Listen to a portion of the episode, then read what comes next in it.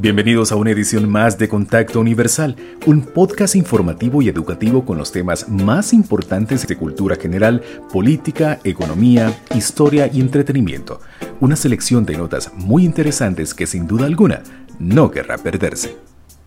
El día de hoy comenzaremos hablando de un artefacto rústico carente de elementos tecnológicos en su época, pero que sin duda alguna revolucionaría la historia de la comunicación en el mundo entero. Hablamos de la radio, un singular medio de comunicación que con el paso del tiempo sigue encantando a sus radioescuchas por la magia que proyecta el locutor al recrear escenarios en la mente de las personas con la descripción de historias que dejan huella en el tiempo.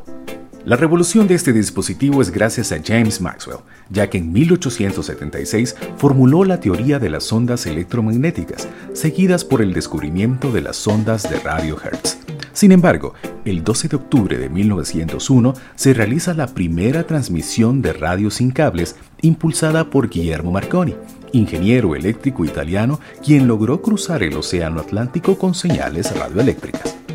Para muchos, Nicolás Tesla fue el auténtico inventor de la radio, ya que en 1894 presentó la primera patente de un receptor de ondas hertzianas. Sin embargo, el italiano Marconi produjo el primer aparato receptor de ondas hertzianas en 1896. La primera transmisión radiofónica del mundo se realizó en la Nochebuena de 1906 gracias a un alternador electromagnético de alta frecuencia que fue transmitido desde la estación de Rock Bratescent en Massachusetts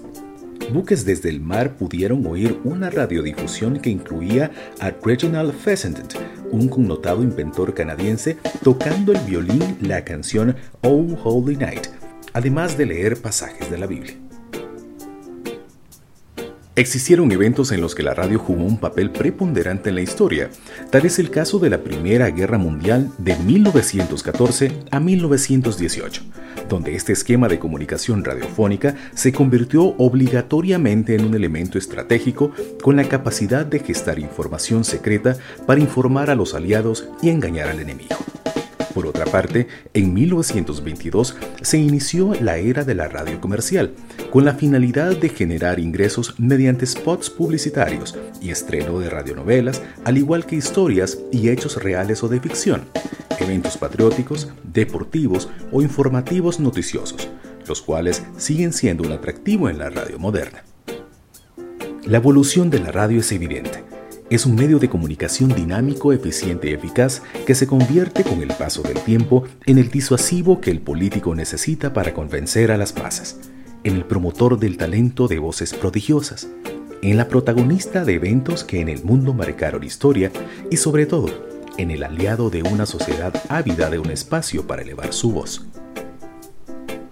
Proclamado por la UNESCO y aprobado por las Naciones Unidas en 2011, el 13 de febrero se conmemora el Día Internacional de la Radio, fecha en la que se le reconoce como el medio de comunicación para mejorar la cooperación internacional entre los organismos de la radiodifusión e incitar a las radios comunitarias a que promuevan la libertad de expresión a través de las ondas radiofónicas.